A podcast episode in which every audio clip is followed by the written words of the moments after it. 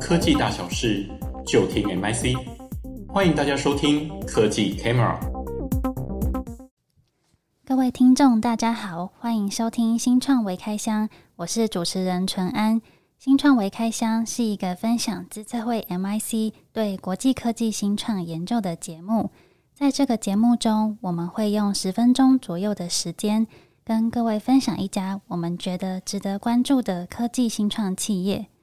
今天我们要来聊聊眼动追踪技术应用在智慧学习的案例，同时也邀请到专精于研究智慧学习的林维新分析师来与我们谈谈 Visual Camp。嗨，维新，主持人好，各位听众大家好，我是维新。好，那首先我先来帮大家科普一下，那所谓的眼动追踪呢，又称为眼球追踪。那它是透过镜头来记录我们眼睛视线的改变，那再搭配一些 AI 的技术呢，就可以应用在很多不同的领域。那举例来说呢，在电影当中其实也经常出现这样子的眼动追踪技术，像大家非常熟悉的钢铁人，那里面的男主角在穿上了他的装甲之后呢，只要动一动他的眼球，就可以像滑鼠一样来操作荧幕，可以说是非常的神奇。哇，淳安的举例超有画面感，但这项科技其实不只出现在科幻电影里面，像我们所熟知的著名物理学家霍金，在罹患了渐冻症之后，还可以全身瘫痪、没有办法言语的状况下面跟对外沟通、发表文章。这其实幕后的工程也是来自于眼动追踪技术。那这项技术呢，应用已经发展了一段时间，而且潜移默化的在日常生活中。开展。那四年前的时候就已经有支持眼动仪的游戏推出，比如说刺客教条啊、赛车游戏、古墓奇兵。那这种游戏的应用呢，也不是为了要完全取代滑鼠，而是利用这样子眼动追踪的装置做到原本滑鼠做不到的事情。比如说最基本的功能就是扩充视野。那我觉得有一个比较有趣的功能是，如果眼睛注视到平民的 NPC，还可以触发一些日常的互动对话。那其实也可以增加整个玩家在游戏的深层的体验。那另外一个比较容易理解就是辅助瞄准这类的功能，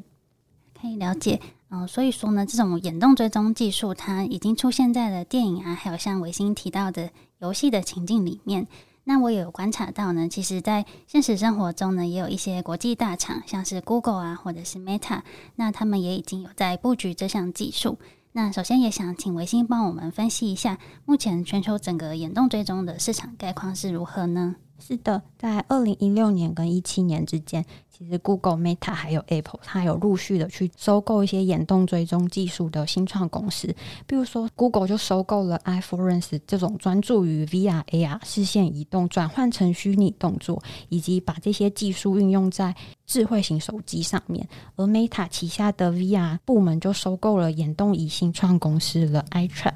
嗯，期望可以透过局部渲染的技术来降低头戴式装置的晕眩感，而 Apple 则是收购了像 sensor motoring Instrument 这种着重在于红外线这种摄影机追踪眼球的暗瞳跟角膜反射原理所应用的眼动追踪的应用，所以我们从这样子大厂的动向可以发现，目前的市场在于眼动追踪技术是比较专注于红外线这种摄影机的应用，也反映出眼动追踪市场它的成长动能来自于近年来对于 VR、AR 头戴式头盔以及游戏装置还有嗯。驾驶辅助的需求增长。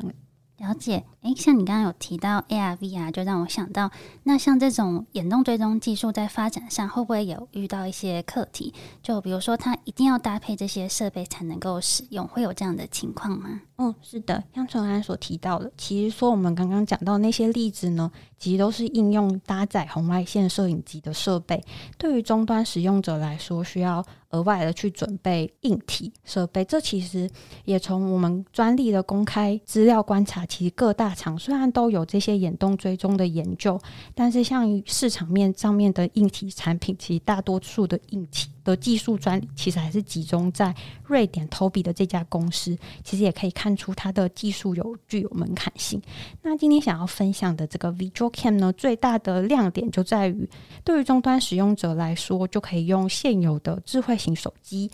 电脑的镜头就可以体验到眼动追踪技术。另外，VisualCam 呢，它在 SaaS 平台上面也有提供企业用户下载软体开发工具包 （C So S D K），让不同领域的企业用户在开源而且有弹性的这样子的特性下面，加速整个眼动追踪技术运用在不同的场景里面。哦，了解。所以 VisualCam 它技术还蛮特别的，它不用再搭配那些 VR AR 设备，像我们一般智慧型手机就可以来使用。那这样听起来比较容易去扩大一些应用场景到不同的领域。那我也蛮好奇的，像是在嗯、智慧学习这一块，那可以请维新帮我们分享看看 Visual c a m p 它是如何用这样子的技术来提升学生的学习效果呢？哦，在回答之前，有点想要问一下淳安，过去有没有像线上演讲或是分享的经验？你会不会有那种？荧幕的另一端的听众也不知道到底有没有注意你的内容跟简报的困惑呢？有，有时候确实会有这种状况，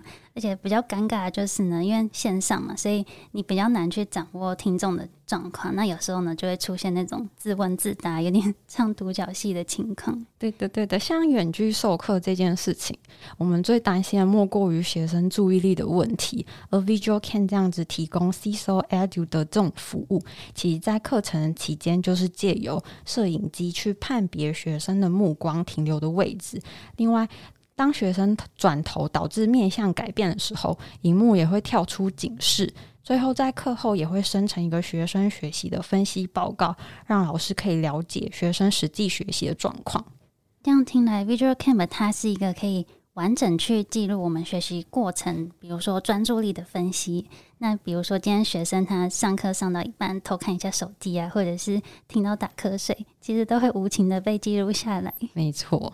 那像嗯，刚刚维新也有提到，其实它可以用来分析使用者的一个视线变化，或者是停留的时间。那我也蛮好奇，它背后是使用到什么样的 AI 技术呢？嗯，我试着用情境角度来说明。像学生的上课时间，他的摄影机就会收集到影像，它处理大概分成两块，一块是收集左右眼的图像，处理各个时刻眼球的 X、Y 轴的坐标；第二块是嗯，收集到人脸的面相，那人脸的图像在进行各个时刻的 X、Y 轴的坐标，透过这样初次规则主导的转化，来简化影像处理的工序。除此之外，还会收集到使用者的声音、某点注视的时间，透过这三块进行 DNN 的技术，做一个深度学习的分析，进而去计算用户在荧幕注视的位置，包含了视线聚集在某一个特定的位置，以及用户视线 A 点移动到 B 点的位置。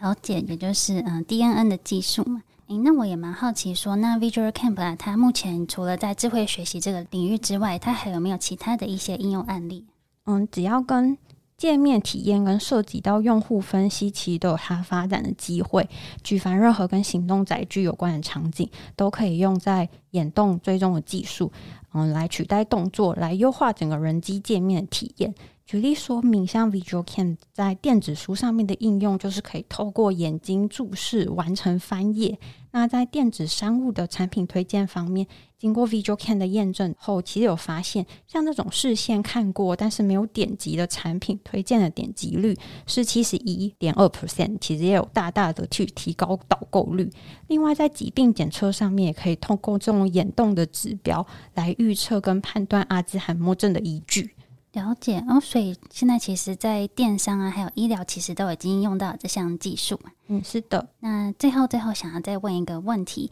那 Visual Camp 呢？它近期在经营绩效的表现上面，是否有一些呃杰出的地方呢？呃，目前 Visual Camp 有十九项的核准专利，连续两年获得了 CES 的创新奖，在二零二二年有杜拜的。北极星奖第二名。那目前比较多着重在于教育领域，比如说韩国的 LGU Plus 是他们的客户。近年来跟韩国的亚洲大学合作开发检测领域。那美国的检测平台 ArtorDA 也是他们的客户。了解，好的。那今天谢谢维新为我们带来 Visual Camp 的精彩分享。我们下次见喽，拜拜，拜拜。